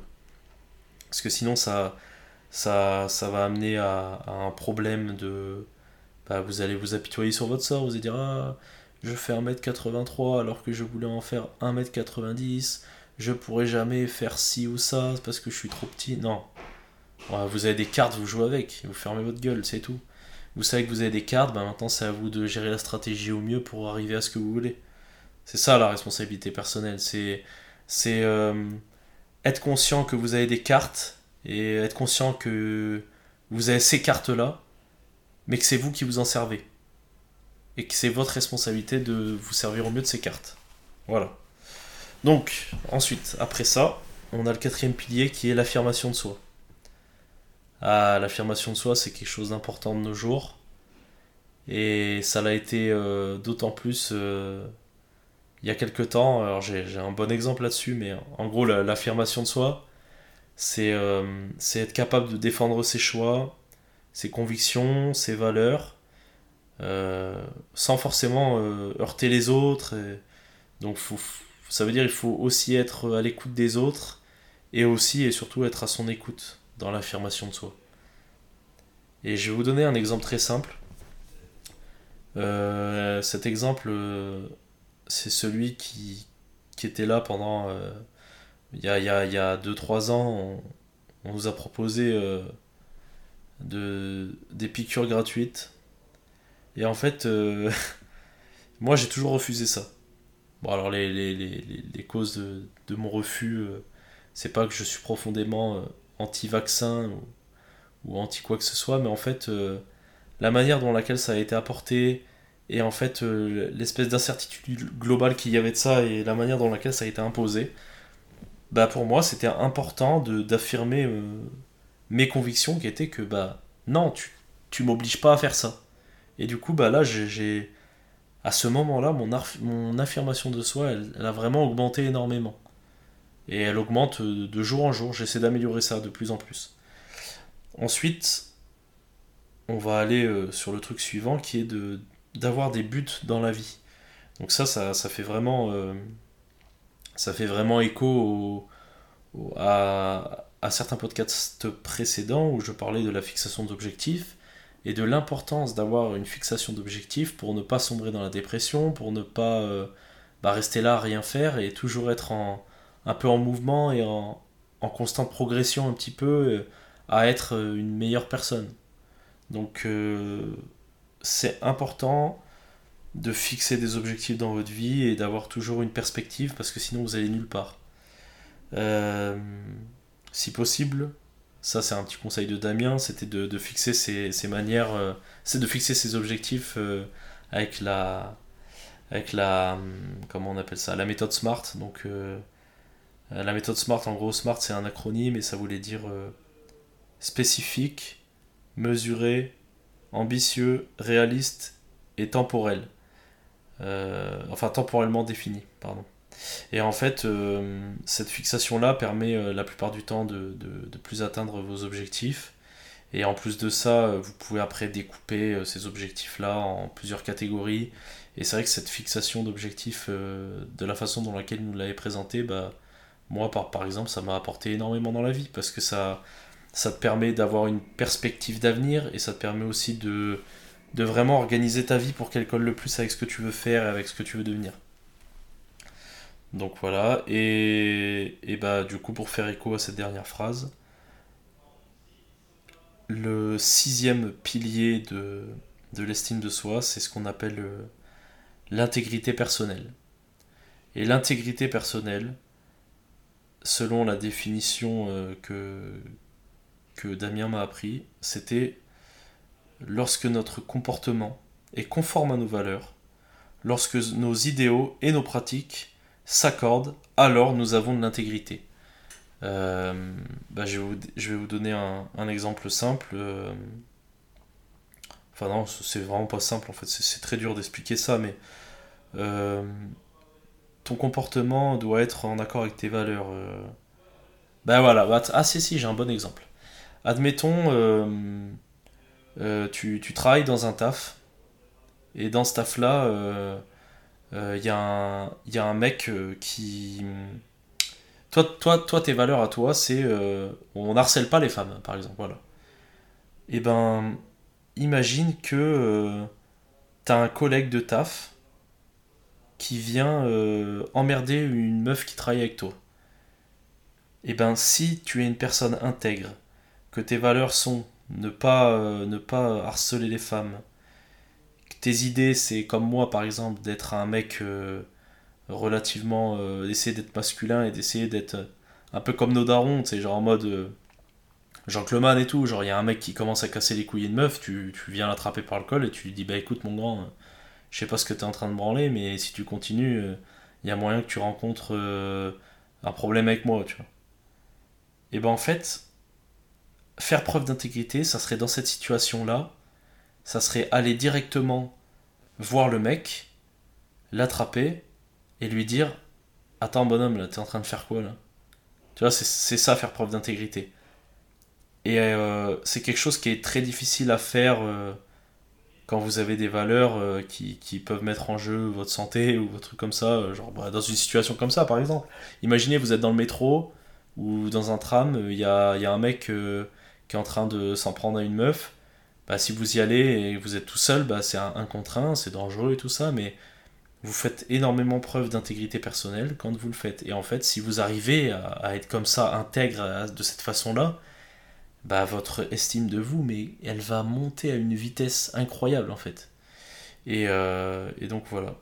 Donc voilà, je, je- j'ai fait le tour de ces, euh, de ces six piliers et ça va me permettre de pouvoir répondre à la question euh, de Monsieur V, donc qui me disait bah, comment, comment tra- travaillez-vous votre estime personnelle? Ben c'est de cette façon en fait. Tu vas pouvoir donner une, note sur 100 à chacun de ces piliers et essayer d'améliorer cette note en fait.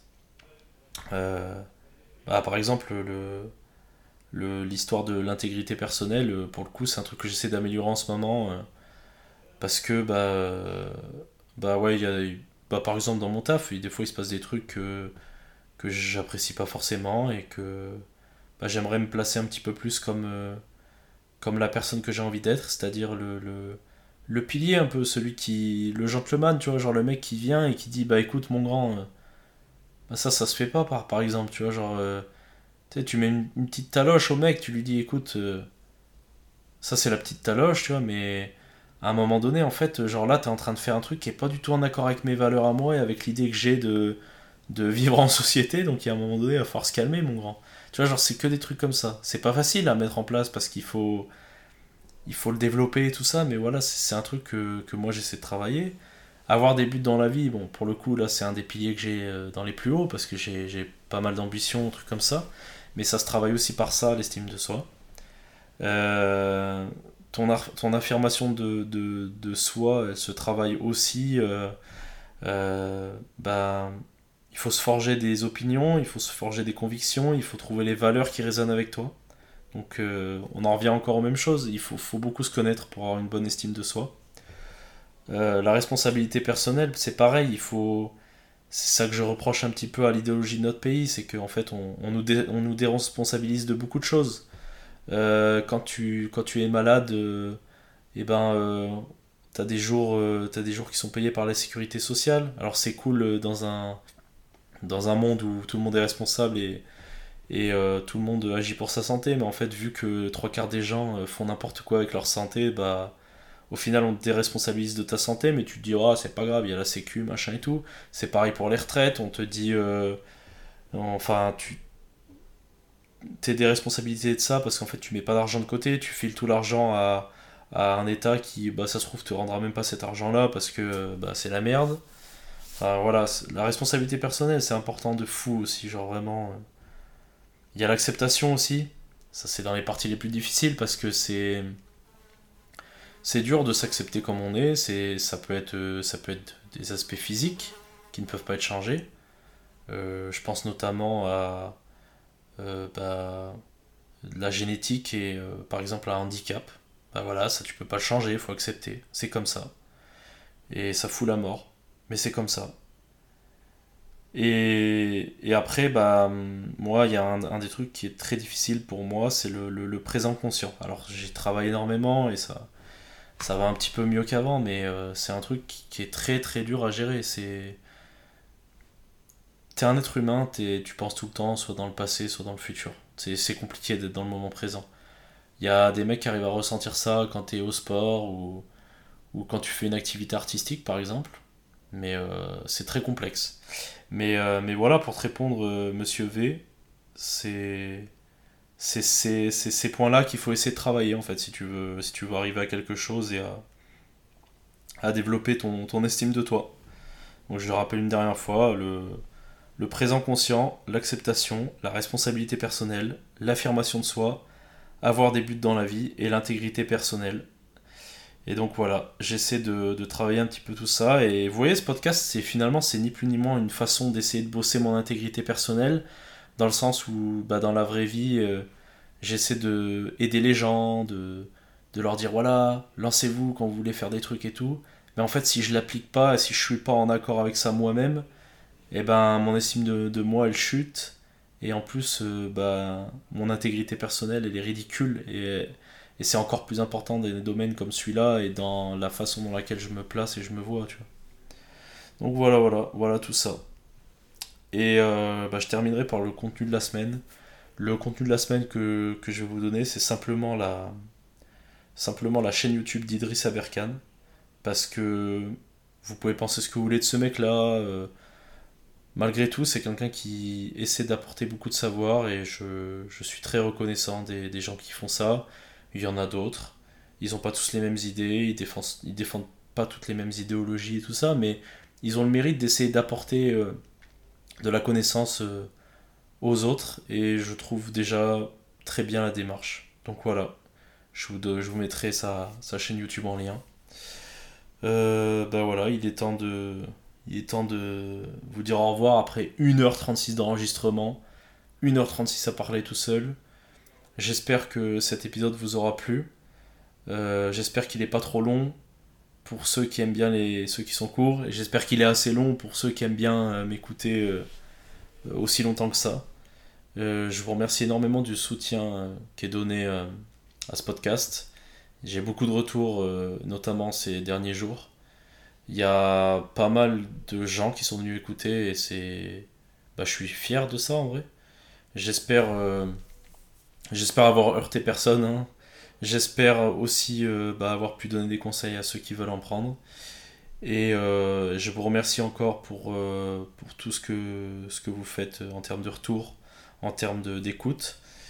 Et je vous invite encore à participer encore plus aux questions et tout ça. Il y en a que j'ai reçu, que j'ai noté, que je traiterai dans d'autres podcasts. Mais continuer à faire des retours, c'est vraiment ça. C'est vraiment l'essence même du, de pourquoi j'ai fait ce podcast-là. C'est pour pouvoir parler avec les gens, c'est pour échanger des idées. Parce que, bah, euh, comme vous le savez, euh, je fais partie de ces gens qui, euh, bah, n'échangent pas ou peu avec les autres. Et en fait, bah, c'est vachement intéressant de le faire sous ce format-là. Donc n'hésitez pas. Et voilà. Je vous dis je vous dis la bise et à la prochaine. C'était vraiment un plaisir. Allez, salut.